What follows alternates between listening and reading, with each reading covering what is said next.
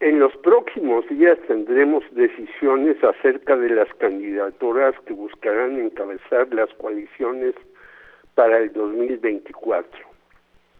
El Frente contra López Obrador hará más lenta su decisión en espera que haya desgajamientos en Morena y sus compañeros de viaje. Marcelo Ebrard, por ejemplo, ha dicho que el viernes 10 dirá si continúa en el camino seguido con Andrés Manuel, se va al movimiento ciudadano, que ya tiene en Samuel García el suspirante que avalan Enrique Alfaro, gobernador de Jalisco, y al parecer Dante Delgado, el jefe máximo, o, o busca su camino por México, algo incierto ya que no hay posibilidades de una nueva agrupación que incida realmente en el 2024. Xochitl Galvez, con una pachorra que no es propia de una niña que vendía cientos de gelatinas y tiene empresas de punta, dejará el Senado de la República el 19 de este mes.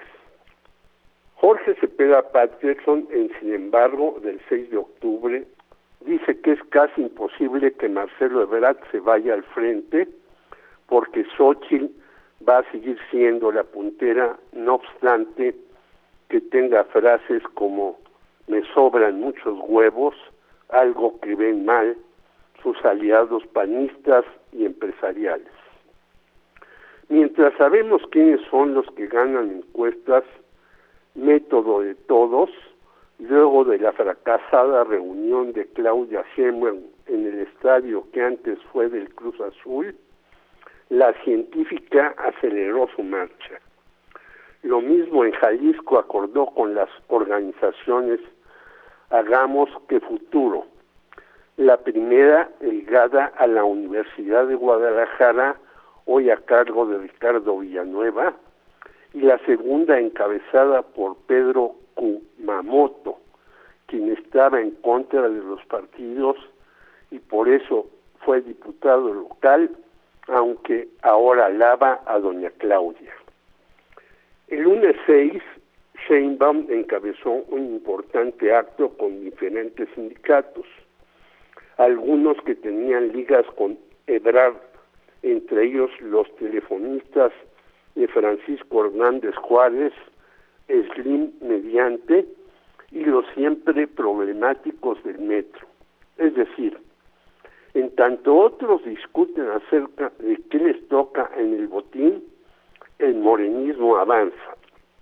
En la Ciudad de México, clave para todo proceso eleccionario, PAN, PRI y PRD están hechos bolas. Harán debates que no sirven para nada según la experiencia de Beatriz Paredes, después habrá encuesta y luego definición. Algo que aceptan de dientes para afuera, para algo que aceptan de dientes para afuera, Lía Limón, Kenia López Rabadán, Sandra Cuevas, Víctor Hugo Lobo, todos del Blanquiazul, Luis Cházaro del PRD en extensión, y Adrián Rubalcaba, del PRI. Mientras el cártel inmobiliario panista de la alcaldía Benito Juárez cree que tiene en la bolsa la posición con Santiago Tabuada. Temporada de tiburones en la política.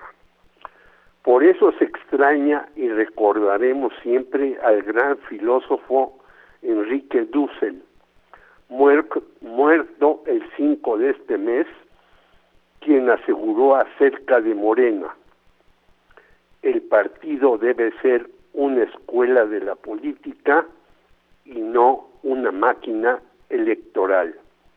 Jorge Meléndez, Radio Educación.